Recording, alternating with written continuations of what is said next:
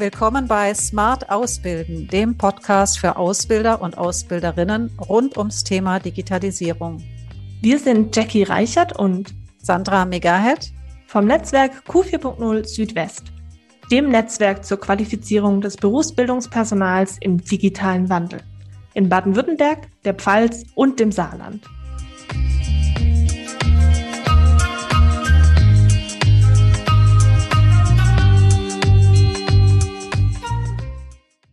Hallo und herzlich willkommen zur Sommerausgabe unseres Podcasts Smart Ausbilden. Heute haben wir was ganz Besonderes für Sie vorbereitet. Und zwar hören Sie heute einen Mitschnitt unseres Q-Talks vom 13. Juli. Darin geht es um das Thema Lean-Methoden für die Ausbildung und Ausbildungsorganisation. Doch was versteht man unter Lean-Management? Vielen ist der Begriff aus dem Kontext der Produktion bekannt. Damit soll Verschwendung vermieden und die Wertschöpfungskette effizient gestaltet werden. In Bezug auf die berufliche Ausbildung beleuchten wir das Thema unter folgenden Gesichtspunkten. Der Bedarf der Organisation, die Motivation der Auszubildenden sowie die Herausforderung der Ausbilder und Ausbilderinnen. Zu Gast sind Dr. Markus Meyer von Lean to Sigma und Tobias Fischer von der TF Unternehmensberatung. Moderiert wird das Gespräch von unserer Kollegin Ann-Kathrin Zirnig. Wir sind ja als Netzwerk Q4.0 auch da, das Ausbildungspersonal im digitalen Wandel zu vernetzen, zu qualifizieren. Was hat denn Digitalisierung und Lean miteinander zu tun? Äh, sehr viel. Also da äh, stoßen natürlich ein eigenes Kapitel in sich selbst an, aber man könnte fast sagen, also eine Digitalisierung ohne Lean, das führt dann zu einem digitalen äh, Chaos. Also und das ist noch viel schlimmer zu handhaben wie alles andere. Also Lean ist unserer meiner Meinung nach ganz zwingend eine Voraussetzung vor der Digitalisierung. Ich rede jetzt nicht von der Digitalisierung, dass alle einen Rechner haben und alle eine Webcam, das meine ich jetzt nicht dabei, sondern ich meine eben die Digitalisierung hauptsächlich in Dokumentationen, Kennzahlen, Erfassung von Prozesskenngrößen, ob es jetzt im produktiven Bereich sind oder im äh, administrativen Bereich, äh, alles, was wir da ja mit Kennzahlen zu tun haben. Wir alle reden heute von Big Data, Industrie 4.0, wir reden von Vernetzung der Daten, Globalisierung und eben auch das ganze Thema des Datenschutzes, was sich damit befindet. Und erst heute Morgen im Morgenmagazin habe ich gehört, da ist irgendwo wieder ein Server gehackt worden in, äh, bei Bitterfeld. Äh, da ist das gesamte System lahmgelegt. Die äh, Gemeinden schalten jetzt um. Telefon funktioniert wohl noch und alles andere nicht mehr. Also Digitalisierung hat unheimlich viel Potenzial. Verschwendungen, Zeitverschwendungen, finanzielle Verschwendungen, äh, inhaltliche Verschwendungen zu provozieren. Und das beobachten wir sehr deutlich, dass wenn man digitalisiert ohne Lean, man sehr schnell in Gefahr läuft, äh, das Kind mit dem Bade auszuschützen. Von daher ist Digitalisierung eine für mich, für uns eine Grundvoraussetzung, bevor es ins Lean geht, äh, ins Digitalisieren geht. Und man könnte sagen, erst denken und verstehen und dann digitalisieren. Und auch diese Prozesse haben wir dann äh, letztendlich unter dem Lean-Aspekt effizient zu gestalten. Ich möchte vielleicht noch ein klein, kleines Beispiel machen. Also genau dieses Thema, ne? zuerst Lean und dann digitalisieren. Gerade die Digitalisierungskosten sind ja nicht unerheblich, weil man will natürlich modern sein und überall mitmachen, aber äh, je mehr Daten und je mehr Durcheinander ich digitalisiere, desto teurer wird es. Und vielleicht mal ein ganz einfaches Beispiel. Es werden ja mehr und mehr ja, Lean-Lösungen auch digitalisiert angeboten. Ich denke jetzt mal an ein E-Kanban oder an ein digitales Shopfloor-Board, was auch teilweise ich sag mal, Dritthersteller dann, die jetzt gar nicht so den, den, die Lean-Kompetenz haben, jetzt sukzessive mit reinbringen. Das sind ganz, ganz tolle Tools. Wenn die aber sozusagen vorher nicht in der Methodik an sich auch im Unternehmen angekommen sind und bei den Mitarbeitern, dann wird es ganz, ganz schnell zu einem Projekt, was A nicht funktioniert und dann liegt es nicht dran, weil die Software schlecht ist. Ähm, das kann natürlich auch mal sein aber weil das Grundverständnis nicht da ist. Und jetzt machen wir mal das Beispiel, dass ich mir einen Workflow erstelle für die Problemlösung. Das hat ganz, ganz tolle Möglichkeiten, indem ich da über Workflows Aufgaben verteilen kann. Ich habe Erinnerungen drin, ich kann das dokumentieren, ich kann da Lessons learned draus machen. Wenn ich zuvor aber den Beteiligten nicht mal erklärt habe, wie denn eine Problemlösung funktioniert und das ganz, ganz rudimentär auf einem Blatt Papier oder auf einem Flipchart in einem ganz konkreten und ich sag mal haptischen Projekt, dann ist das beste Workflow relativ wenig wert und das halte ich für eine große Gefahr. Also diese Tools sind wirklich super. Ich nutze das selber viele. Ich empfehle da auch gerne. Aber erst nachdem wir sozusagen inhaltlich, methodisch das alles mal durchexerziert haben, weil erst wenn das Verständnis da ist, dann funktioniert es auch digitalisiert. Da hätte ich auch noch mal ein paar Fragen an Sie beide zu dem Thema Perspektive Auszubildende. Was können denn Lean-Techniken sein, die helfen, dass Auszubildende ihre Ziele erreichen? Das ist ja immer so der Hauptwunsch, das Hauptanliegen einer Ausbildung. Die Auszubildenden kriegen fachlich alles mit, können Ziele erreichen, haben gute Noten, kommen gut voran, können mit den Themen umgehen. Wie hilft da Lean dabei? Ja, also wenn ich mich an meine Zeit zurückerinnere, es war schon ein paar Jahre hin, aber ich habe da noch sehr gute Erinnerungen. Ich habe äh, in einem äh, Kfz-Betrieb bei äh, Mercedes-Benz in Mülheim meine Lehre gemacht, war dort in der Lkw-Abteilung, meine Kollegen waren in der Pkw-Abteilung. Ähm, und wir haben natürlich immer jetzt nicht nur die Schule gehabt in der Ausbildung, sondern es ging ja auch sehr oft im Betrieb dann weiter. Und so eine ganz einfache Anforderung, die ich immer wieder hatte, Freitagnachmittags war ja standardmäßig von den Auszubildenden, musste die Halle gefegt werden äh, oder halt äh, einmal die Woche dann auch nass aufgezogen werden. Und irgendwie war man immer da limitiert und äh, man hat da schon, ohne drüber nachzudenken, immer auch geschaut, wie fege ich die Halle am schnellsten, wann komme ich am frühesten in den Feierabend. Das sind so ganz praktische Themen, wo wir mit Lean nicht gearbeitet haben. Ähm, aber ähm, letztendlich diese Fragestellung haben. Also das Lean-Thema hat uns in der äh, Arbeitsumgebung immer wieder indirekt beschäftigt, ohne das zu nennen. Wir hatten auch unsere Shadowboards, die Gesellen hatten dann einen schönen aufgeräumten äh, Werkzeugwagen, wo wir immer sehr neidisch waren als Lehrlinge. Und das sind alles so Themen, die ja mit hineingehen. Und bei der Schule, bei der Ausbildung auf der theoretischen, methodischen Seite ist es ja das Ähnliche. Also wir haben ja Prüfungen, auf die wir uns vorbereiten. Äh, man hat auch da das Thema Effizienz. Meistens schiebt man das Ganze so bis zum letzten Termin raus, macht dann noch nächtelang durch, um sich dann vor der Prüfung vorzubereiten.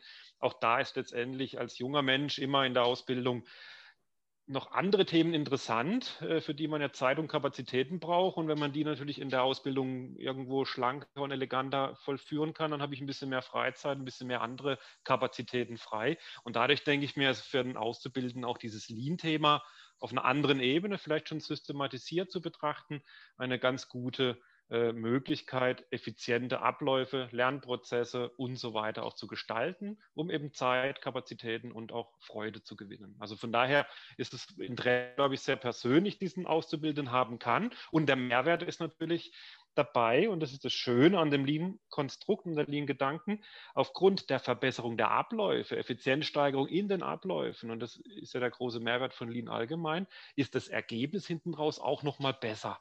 Und stellen Sie sich mal vor, was das für eine Motivation ist, wenn ich weniger machen muss, in Anführungszeichen, also ich merke es vielleicht nicht, aber systematischer, meine Ergebnisse sind besser. Das ist dann ein richtiger Motivationsmotor, äh, den man dadurch auch generieren könnte. Und im Nachgang sind mir viele Sachen erst bewusst geworden, wo ich gedacht hätte, ah, das hättest du im Studium brauchen können oder das wäre auch schön gewesen, ich hätte es schon viel früher gewusst. Also von daher denke ich mir, ähm, hat der Auszubildende erstmal sich selber auch im Fokus, er möchte seine Arbeit gut machen, möglichst schlank und elegant auch durch die Themen kommen, äh, natürlich auch sich dort zu bewegen. Und von daher könnte ich mir vorstellen, ist die Motivation auch für Auszubildende selbst äh, durchaus äh, lohnenswert. Also ich glaube, äh, insbesondere bei den Auszubildenden, aber genauso auch bei Berufserfahrenen ist es wichtig, dass gerade die Einführung von Lean, Denkweisen und aber auch Methoden, ich sag mal, on the job auch funktioniert im Tagesgeschäft. Ne? Also nicht einfach auf eine Schulung schicken und dann denken, naja, die haben das jetzt schon irgendwie, sondern dass man die wirklich auch dabei äh, begleitet, ja. Klingt für mich auch sehr nach einfach mal ausprobieren und einfach ja. mal machen. Ist es dann so ein Hauptkriterium, dass Lean gelingen kann in der Ausbildung und gibt es da noch weitere, die man beachten sollte? Also Albert Einstein hat ja mal einen ganz berühmten Satz geprägt, der da heißt, Holzhacken ist deswegen so beliebt, weil man das Ergebnis sofort sieht. Und das ist ja ein Vorteil, was man auch beim Lean genau hat, also dass man jetzt nicht nur theoretisiert, sondern dass man eher praktiziert und über die Praxis dann ja ähm, das methodische Wissen ja dann damit vermittelt. Ähm, ein Gedankengang, der mir jetzt noch gerade vorhin gekommen ist, äh, Frau Zeding, entschuldigen Sie gerade bitte, wenn ich noch einen Rücksprung mache, aber es ist das Thema, wir sind jetzt hier zwar ja auch aus Ihrer Perspektive Ausbildung, Auszubildende, aber wenn man mal diesen Ausbildungsbegriff als solchen ja nimmt, ist der Mensch ja eigentlich bis zum Lebensende Auszubildender. Jetzt zwar vielleicht nicht in einem äh, bestimmten Bereich, jetzt nicht in einer bestimmten Berufsgruppe, aber es geht ja auch weiter und äh, das ist etwas, was wir auch immer feststellen, also die Perspektive des Auszubildenden, die haben wir eigentlich ein lebenslang, manchmal ein bisschen weniger, ein bisschen mehr. Und diese Motivation, wenn man die schon relativ früh legen kann, und das so ist auch ein bisschen unsere Herangehensweise, je früher, umso besser, auch das ist ja eine Lean-Perspektive, je früher Veränderungen, Verbesserungen, Änderungen hineingebracht werden können, umso größer auch den Nutzen letztendlich für die äh, Umsetzung. Und wir hatten gerade vorhin mal die Perspektive Organisation angeschaut. Und idealerweise, das kennen wir auch sehr oft, die Organisationen möchten ja am besten schon fix und fertig ausgebildete Personen haben, die hundertprozentig funktionieren, die gar keine Einarbeitungszeit mehr brauchen und, und, und. Äh, und auch genau in diesem Spannungsfeld bewegt sich das auch. Wie können dann diese Prozesse leaner gestaltet werden? Ja, also deswegen da nochmal der, der Rücksprung. Ausbildung, Auszubildender, Ausbilder, das ist ja so ein lebenlanges Thema. Und äh, nochmal auf Ihre Eingangsfrage, ja, äh, die Praxis ist letztendlich der, der heilige Gral im Lean-Management. Also nichts am grünen Tisch. Äh, da gibt es ja diese Methode Go to Gemba, geh an Ort des Geschehens. Also nimm die Sache wirklich an, ähm, auch wenn es Zeit kostet. Es wird mittelfristig dir Zeit ersparen. Das ist, glaube ich, so die Kernbotschaft von Lean. Gut, haben Sie selber dann Praxiserfahrung mit Lean in der Ausbildung oder ein konkretes Beispiel, wo Sie erlebt haben, so hat geklappt die Einführung Lean in die Ausbildung? Ja, also das, das war tatsächlich äh, ähm, ja zum einen noch die Angestelltenzeit, jetzt aber auch, äh, dort war ich Bereichsleitung für Prozessmanagement, jetzt, äh, ich sag mal, in beratender Tätigkeit äh, für Kunden. Ja, das sind eigentlich genau diese Beispiele draus, die ich gerade eben schon erläutert habe, ja, was, was die Auszubildenden mit nach Hause nehmen. Wir haben dann versucht, sag ich mal, immer wieder einzelne äh, Lean-Tage, das ist mehr so der Theorieteil, einfach, dass man methodisch den Input kriegt, ähm, mit kleinen Planspielen, das auszuprobieren, äh, so ein bisschen die Berührungsangst zu verlieren, weil in vielen Unternehmen ja, gibt es natürlich auch, da gibt es dann Lean-Verantwortliche. Ähm, dann artet das manchmal so ein bisschen, geht mal zur Seite, wir machen jetzt da Lean-Management. Ähm, so soll es eigentlich nicht sein. Und da sind wir im Prinzip dann noch den einen Schritt weitergegangen. Das wäre jetzt das, was noch fehlt, damit es wirklich in die Anwendung kommt, dass man nämlich dann sagt, okay, und jetzt versuchen wir in den einzelnen Ausbildungsphasen, wo die, wo die Auszubildenden in den Fachabteilungen mitarbeiten, gemeinsame kleine Lean-Projekte zu machen. Und dann ist es tatsächlich so am Anfang ein bisschen Überzeugungsarbeit und das ist jetzt in der Beratung genauso. Da mache ich jetzt wirklich keinen Unterschied, weil ich die gleiche Rückmeldung und die gleichen, ja, die gleichen Abläufe eigentlich habe oder vergleichbare, dass man dann wirklich auf die Fachabteilung zuvor hingeht, äh, zugeht. Den Kontakt hat man ja sowieso, weil ich sage mal, gerade diese Planung, wer geht wann in welchen Fachbereich, der ist mitunter schon auch chaotisch, dann fällt jemand aus dann sind die Schichten schlecht belegt, dann muss man den Auszubildenden noch betreuen. Also die Diskussionen sind mir schon durchaus bewusst. Ich habe die selbst miterlebt. Wenn man es natürlich hinkriegt, dass man die Auszubildenden dann auch als Unterstützung wahrnimmt äh, und in kleinen Projekten, die auch wirklich mal laufen lässt, dann kommen da wirklich ganz tolle Projekte raus. Ja? Äh, und wenn das das äh, Material Zwischenlager ist, dass man dann neu strukturiert und mit Kanban steuert oder im Bürobereich äh, die, die Akten, wie soll ich sagen, Systematik überdenkt, ja? ob es da Möglichkeiten gibt, das etwas zu vereinfachen oder auch was zu digitalisieren, ähm, dann können da wirklich tolle Projekte daraus entstehen und die dann gerade für diejenigen, die in den Fachabteilungen arbeiten und die sich ja auf die Zeit auch einfach gehe ich von aus, gerne nehmen, um die Auszubildenden zu betreuen, dass die einfach auch Freiraum kriegen durch diese Projekte wiederum und dann unterstützt sich das eigentlich gegenseitig. Ja. Das wäre eigentlich das Ziel. Ich kann es noch ein Beispiel von einer etwas anderen Perspektive beisteuern. Das war jetzt eben nicht von der Ausbildungsseite her getriggert, sondern ein Unternehmen, 100 Mitarbeiter ungefähr, produzierendes Gewerbe, äh, hat äh, mehrfach schon versucht, Lean Management zu etablieren. Es hat halt nicht den gewünschten Erfolg erzielt und dann hat man nochmal so einen, einen Restart praktisch gemacht. Äh, dieser Restart sah dann erstmal so aus, dass es auch eine ganz klare Top-Down-Herangehensweise äh, gab, also von der Geschäftsführung bis über die Bereichsleitung. Und da waren dann auch alle Führungskräfte involviert, wurden erstmal in dieses Verständnis, in diese Verständnisebene gebracht. Äh, und dann hat man wirklich flächendeckend mit 5S begonnen. 5S haben wir schon ein paar Mal genannt, äh, ist ein bisschen das Aufwärmprogramm. Ne? Man könnte fast sagen, das kleine einmal eins des Lean-Managements. Ähm, bevor man das 5S halt nicht beherrscht und bevor das nicht Selbstläufer wird und bevor das noch immer, immer angeschoben werden muss, äh, sollte man sich halt zweimal überlegen, den nächsten Schritt zu gehen. Also das schon fundiert äh, passieren. Und dann hat man da strukturiert in dem Unternehmen angefangen, die einzelnen Bereiche, Produktion, Administration, Ausbildungsbereiche, Dienstleistungssegmente sind wirklich flächendeckend mit Lean und 5S äh, geflutet worden, in Anführungszeichen. Äh, Auszubildende wurden integriert, einfach weil es der Selbstverständlichkeit aus der Organisation herausgeboren war. Ähm, da hat es sogar so weit geführt, dass die Auszubildenden nicht nur in diese Projekte innerhalb des Betriebes eingebunden waren, sondern die haben sich selbst Ableitungen gemacht für ihren Lernprozess. Also die haben dann in der Tat ähm, Arbeitsgruppen, Lerngruppen gebildet und das ganz spontan. Das war das Überraschende an der Stelle. Also man hat auch hier gesehen äh, in dem Beispiel, manchmal reicht es schon, man schafft gute Parameter, gute Randbedingungen und dann entwickeln sich von alleine. Und wenn das gesteuert sogar noch wird, können wir wahrscheinlich noch höhere Zahlen und Effizienzen erreichen. Hat eben dazu geführt, dass die Auszubildenden auch diese Methoden in ihrem, nicht privaten, aber in ihrem Lernumfeld angewandt haben. Ähm, das ging bei einem auch dann so weit, dass es wirklich auch privat in der Garage angewandt hat. Also du jetzt das ähnliche Beispiel, wo du auch genannt hast, der hat es dann einfach angewandt und überführt, ohne dass das jetzt irgendwie eine Anforderung war. Und auch das finde ich wieder so ein schönes Beispiel, dass wenn Rahmenparameter stimmen, alle in, in die gleiche Richtung zielen, eine gemeinsame Sprache entwickeln. Da sind wir wieder bei dem Thema innere Haltung, äh, dass es automatisch Mitnahmeeffekte hat. Nicht bei 100 Prozent der Mitarbeiter, aber bei 100 Prozent der erreichbaren Mitarbeiter und Auszubildenden. Und das ist auch eine sehr schöne ähm, ja, so es mal sagen, Erfolgsstory, wenn man so möchte. Das könnte man ja auch theoretisch auch alleine von der Ausbildungsseite her schon unterstützen und vorantreiben. Eine letzte Frage zur Perspektive Azubi aus Ihrer Erfahrung heraus. Wie wichtig oder bedeutsam ist es denn dann, das Kind beim Namen zu nennen, so wir arbeiten jetzt nach Lean oder ist es sekundär und es ist einfach wichtiger, diese Haltung auf die Azubis zu übertragen? Also wie wichtig ist es, dem Ganzen einen Namen zu geben oder einfach vorzuleben? Äh, ja, ich sag mal, also Namen wichtig. Man sollte, wenn man Projekte startet, ist es immer wieder gut. Ne? Wir Menschen machen als erstes, wenn das Kind auf die Welt kommt, gibt man ihnen einen Namen. Also das ist durchaus nicht zu unterschätzen.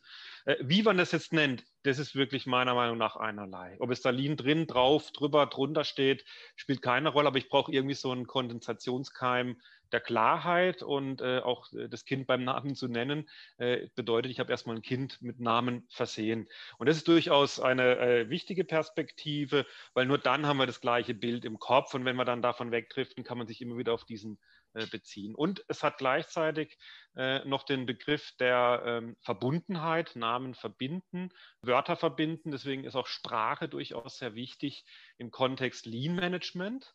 Wie die Begriffe dann wie die Buchstaben aussehen, ist gar nicht so zentral, sondern es muss eine verbindliche und einheitliche Sprache kommen, weil über die Sprache kommt Verständnis, über die Verständnisebene kommt letztendlich auch innere Haltung. Also von daher ist Sprache und Einheitlichkeit und Standardisierung ein wichtiger Begriff. Lean muss nicht immer draufstehen. Nee, das muss nicht sein. Auch 5S muss nicht immer draufstehen. Aber das ist äh, wieder eine andere Baustelle. Okay. Herr Fischer, Ihre Erfahrung noch? Ich, ich kann dem nur zustimmen, also definitiv dem Kind äh, Namen geben. Ähm, da gibt es auch durchaus alle möglichen Abwandlungen dazu, wenn man sagt, ich möchte jetzt auch einfach äh, ein bisschen weg von den Anglizismen, ja, dass man nicht unbedingt jetzt immer Lean äh, benutzt. Äh, eine Empfehlung vielleicht noch, dass man sich genau überlegt, welche, ich sag mal, Wörter man damit verknüpft. Es gibt durchaus Firmen, die schreiben ganz, ganz stark Lean Production drüber. Wir haben eine schlanke Produktion. Äh, das führt im Produktionsbereich natürlich zu dem Effekt, dass man das irgendwie auch brandet und sagt, wir sind da Lean, führt aber oft ganz schnell dazu, dass die, die nicht direkt in der Produktion sich bewegen, sagen, naja gut, das waren ja die in der Produktion, weil es heißt ja Lean Production. Ähm, das ist manchmal gar nicht absichtlich, sondern das ist unterbewusst und dann grenzt man, grenzt man für sich das als Bilanzgrenze ab und nimmt das gar nicht als für sich relevant wahr. Deswegen kann ich nur empfehlen, wenn man das nennt, da ist, kann man gern kreativ sein, dass man es so neutral nennt und auch vielleicht in einem Leitsatz oder in einem Untersatz ja so klar zum Ausdruck bringt, dass wir alle, das gesamte Unternehmen von der Geschäftsleitung bis zum einzelnen Mitarbeitenden, äh, diesen Slogan oder dieses Programm auch vertreten. Natürlich mal mehr, mal weniger, in einem Projekt mal mehr und mal weniger, aber dass diese grundsätzliche Haltung, da sind wir schon wieder bei der Haltung, dass die klar ist, ja, dass alle da beteiligt sind. Ähm, weil so, sobald sich einzelne Gruppen anfangen rauszunehmen, äh, ob jetzt bewusst oder unbewusst, wird es tatsächlich schon schwierig. Äh, und das kann man wirklich vermeiden, indem man das vorher sauber einfach definiert. Alles klar. Dann würde ich sagen, wir gehen über zur Perspektive 3, den Ausbilderinnen. Erste Frage wäre, wie muss denn eine Ausbildungsorganisation aufgestellt sein, damit Lean in der Ausbildung funktioniert? Ja, ich glaube, da gibt es so ein paar Kriterien. Die, die Schwierigkeit ist tatsächlich, die ja immer so umzusetzen, weil es gibt natürlich Unternehmensunterschiede und äh, die begründen dann auch unterschiedliche, ja, äh, unterschiedliche Strukturen.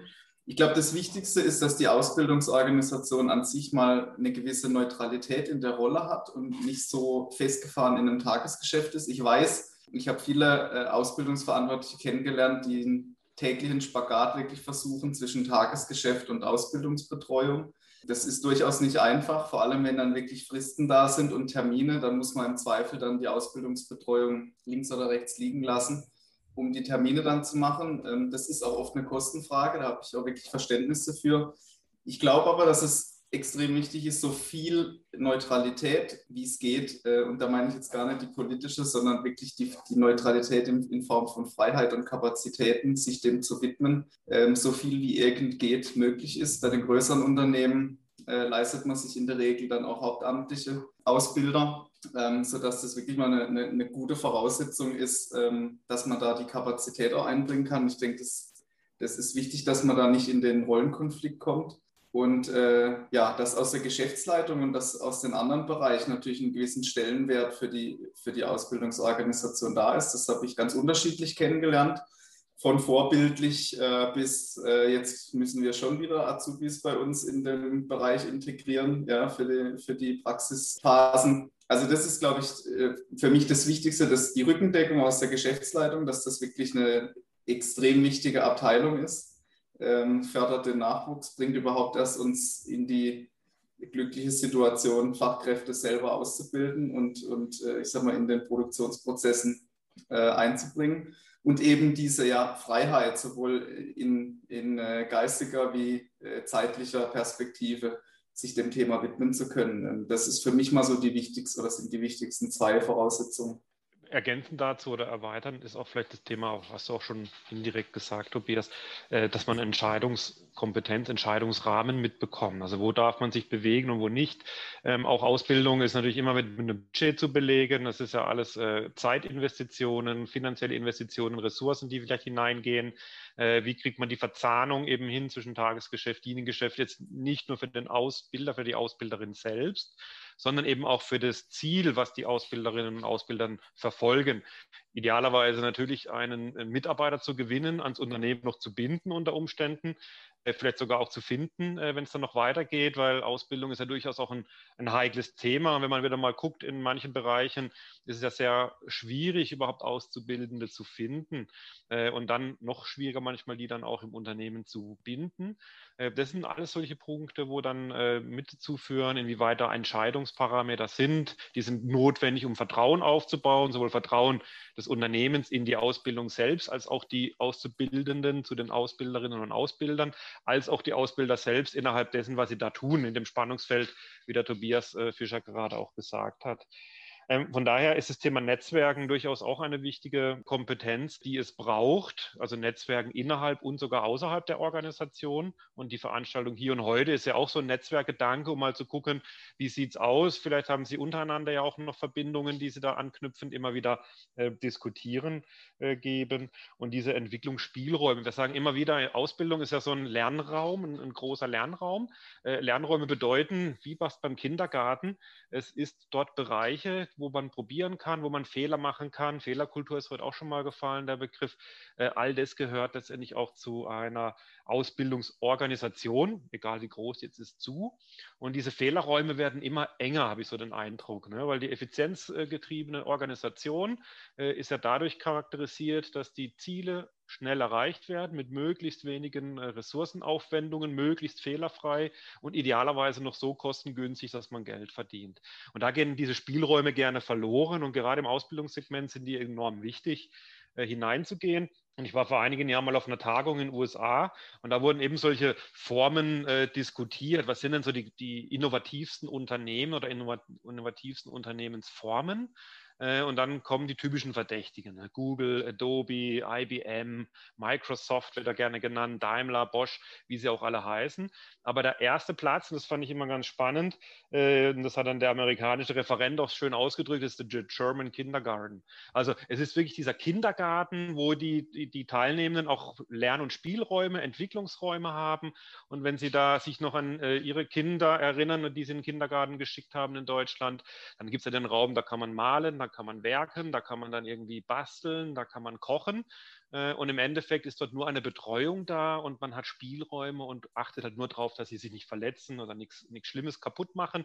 Und auch das ist eine ganz entscheidende Komponente für eine, ich sage es mal, eine äh, gut oder auch lean-orientierte Ausbildungsorganisation, dass man Verschwendungen dazu nutzt, um Lernräume zu gestalten, bewusst Verschwendungen indiziert im Sinne von, da können die ausprobieren, Fehler machen, da ist nichts viel, was passiert, um dann nachher umso mehr Geschwindigkeit aufzunehmen in der Umsetzung der gelernten Kompetenzen, mehr oder weniger im Anwendungsfall. Das heißt jetzt innerhalb der Ausbildung selbst, aber vor allem halt auch hinterher, wenn die Ausbildung zu Ende ist. Also von daher sind es schon so Parameter, die damit hineingehen. Wenn Sie sagen, man braucht Entscheidungskompetenz, man braucht wieder mehr Spielräume. Ich bin jetzt Ausbilderin und ich möchte Lean für meine Ausbildung. Was wäre für mich eine Grundlage für eine Diskussion mit meiner Geschäftsführung? Mit was kann ich da auftreten und sagen oder die Geschäftsführung überzeugen, ich kriege jetzt Lean in der Ausbildung? Was müsste denn ein Ausbilder, eine Ausbilderin mitbringen, um dann auch Lean erfolgreich in der Ausbildung umzusetzen? Und vielleicht auch, wie kann ich als Ausbilderin dann auch davon profitieren, wenn ich es einführe? Also man sagt immer so gerne, man bräuchte idealerweise ja immer Erfahrung, Zeit und Geld und dann kommt der Rest von alleine. Leider ist die, die Realität doch immer eine andere. Ähm, was man letztendlich hat, ist auf jeden Fall äh, eine innere Motivation. Also das machen Sie ja alle, wenn Sie hier sitzen. Äh, was übrigens auch, wenn man nochmal die vorhergehende Frage ergänzend betrachtet, äh, das Warum. Ne? Warum bilden wir eigentlich aus? Sie können es sich ja einfach machen, äh, bilden nicht aus, äh, nutzen Ihre Kapazitäten anders und holen sich am Markt dann die entsprechenden Fachkräfte. Also man hat ja schon einen Grund, warum man ausbildet und es hat ja auch einen Grund, warum sie Ausbilder, Ausbilderin geworden sind oder, oder aktuell sind. Ähm, und äh, diese innere Motivation immer wieder auch zu stärken und äh, auch so ein bisschen dieses, Sie kennen doch dieses, es gibt doch diese Figuren, wenn Sie da Kinder haben, wissen Sie, die, die, die legt man rum und die stehen immer wieder auf, ne, dieses berühmte Stehaufmännchen. Also diese Qualitäten braucht es einfach, weil äh, dieses Spannungsfeld, Liniengeschäft, Ausbildungsgeschäft ist halt immer wieder da. Ähm, und es braucht auf jeden Fall so ein gewisses Grundverständnis von Lean, von der, von der äh, Seite der, äh, vor allem von der Seite der Denkhaltung. Also wir differenzieren immer Lean Mindset und ein Lean Toolset. Äh, und auch wenn Sie vorhin ein paar von Ihnen gesagt haben, Sie haben keine äh, wie sagt man, keine Lean-Know-how, kann ich Sie schon mal beruhigen. Sie haben alle mehr Lean-Know-how, wie Sie denken. Die Frage ist wieder nur, wo, wo steckt es? Es ist ein bisschen verborgen vielleicht im Geiste. Sie haben alle eine Lean-Haltung und diese sichtbar zu machen und vor allem diese sichtbaren Punkte hineinzugeben. Man sagt immer so gerne, um das mal mit Marc Aurel, einen alten römischen Kaiser, zu benennen, nur der von innen selber brennt, ist in der Lage, bei anderen das Feuer zu entfachen. Also diese innere Flamme zu suchen, wenn Sie die vielleicht irgendwo manchmal verlieren im Tagesgeschäft, das ist eine ganz wichtige Kompetenz, also Selbstführung, Selbstmotivation, äh, weil die kommt nicht von außen, leider Gottes. Ähm, und diese Warum-Frage zu klären, warum tun sie, was sie tun, das ist ja mehr wie jetzt nur rein ein Ziel zu erreichen, sondern sie arbeiten ja mit Menschen, jungen Menschen, die manchmal ja auch andere Dinge im Kopf haben wie Arbeit. Äh, und von daher hat man da ja natürlich diese innere Stärke und die muss man sich vielleicht das ein oder andere Mal, äh, wie sagt man so schön, wieder hervorholen, abstauben und wieder ins Licht rücken. Also diese Kompetenz ist wichtig. Äh, geht dann auch gleich damit, muss halt Vorbild sein. Auch das ist immer so dieses Spannungsfeld haben ja alle, die irgendwo sich bewegen, ob es im Sport ist, als Trainer oder als äh, Jugendtrainer, ob es im, im, Bereich der Gemeinde ist, äh, dass man manchmal Dinge tut, wo man nicht genau weiß, hm, ist es richtig? Und das spürt der andere sofort. Also dieses Thema innere Klarheit, Überzeugungskraft und ein Stück weit halt äh, diese Eigenmotivation. Und alles andere, sagt man so schön, ist, ist erlernbar. Also da müssen Sie sich keine Sorgen machen. Sehr schön. Herr Fischer, letzte Frage an Sie. Was sind die zwei größten Vorteile, von denen Ausbilderinnen profitieren mit Lean in der Ausbildung? Also ich glaube, äh, von den dreien, die ich vorhin schon genannt habe, ist auf jeden Fall eins dabei, äh, dass ich natürlich mit dem Punkt, dass ich den Auszubildenden noch weitere Kompetenzen mitgebe und die eigentlich während ihrer Ausbildungszeit entwickeln, ähm, habe ich natürlich als Ausbildungsorganisation unter Umständen nochmal einen ja, verbesserten Stellenwert, indem ich ja letztendlich der oder diejenige Verantwortliche bin, um das sicherzustellen. Ähm, das ist, glaube ich, ein ganz großer Vorteil, dass mit der, mit der Unterstützung der Auszubildenden und der Ausbildungsorganisation, wenn ich jetzt Sie als Ausbilder dazu nehme, insgesamt natürlich der Stellenwert äh, steigt in, im, im Gesamtunternehmen. Äh, das bringt eigentlich nur Vorteile, weil wenn ich das mal angefangen habe, äh, dann habe ich wieder für die Praxisphasen wieder es einfacher, Projekte anzugehen, mit den Fachabteilungen zu kooperieren. Das wäre für mich eigentlich der, der größte Vorteil. Und der zweite Vorteil, da würde ich tatsächlich auch wieder den, den Marketing-Vorteil jetzt für mich als Ausbilderverein haben, indem ich nämlich sage, es erleichtert es mir, äh, Auszubildende zu finden. Ähm, und ähm, wenn ich das dann entsprechend nach außen trage, jetzt vielleicht im Schulterschluss mit der Marketingabteilung, da ein bisschen auch was draus zu machen, werbetechnisch, das sagen wir, unsere Auszubildenden werden noch weitergebildet, die haben noch Zusatzkompetenzen, ähm, dann ist das auch was, was es mir erleichtert, Auszubildende zu bekommen. Also da kenne ich durchaus tolle Beispiele, die, die wirklich dann auch das messbar äh, in Form der eingereichten Bewerbung spüren. Ja. Perfekt. Vielen Dank schon mal an Sie beide. Äh, dadurch haben wir jetzt drei Perspektiven beleuchtet. Was wäre denn so ein Tipp, den Sie mitgeben, damit man das ab morgen tatsächlich schon umsetzen kann? Oder ja, ich also, gerne an. Naja, Lean Management sagt man immer so schön, der, äh, jede Veränderung beginnt immer bei mir selber.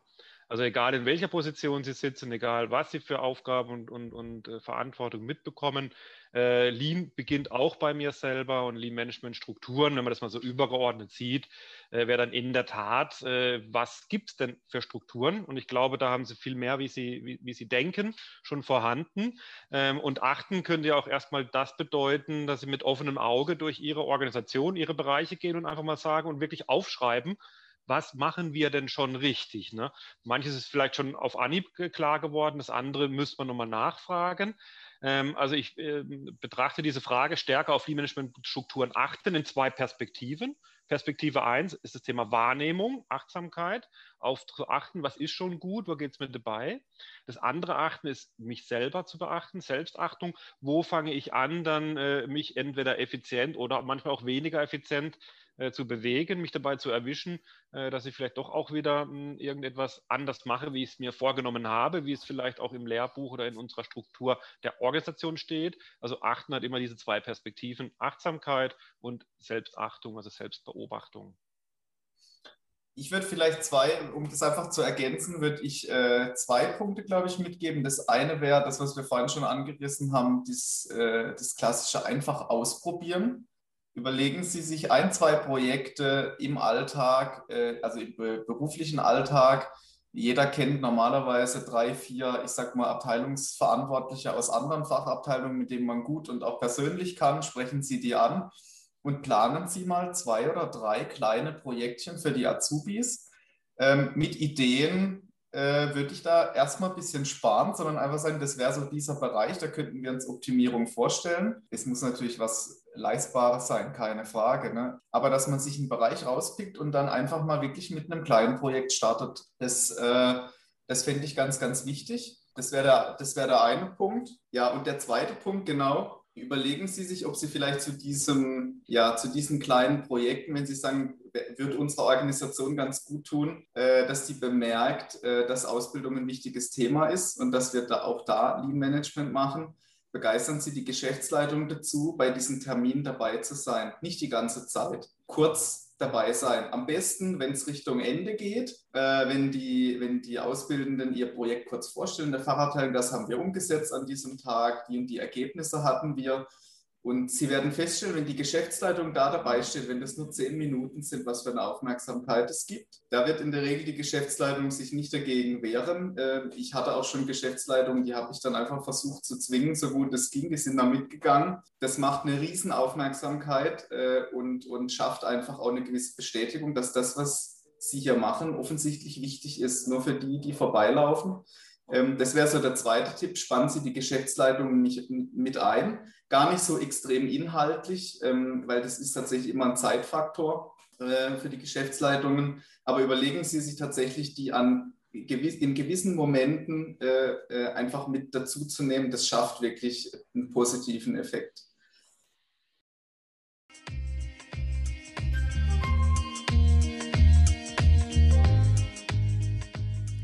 Schön, dass Sie dabei waren.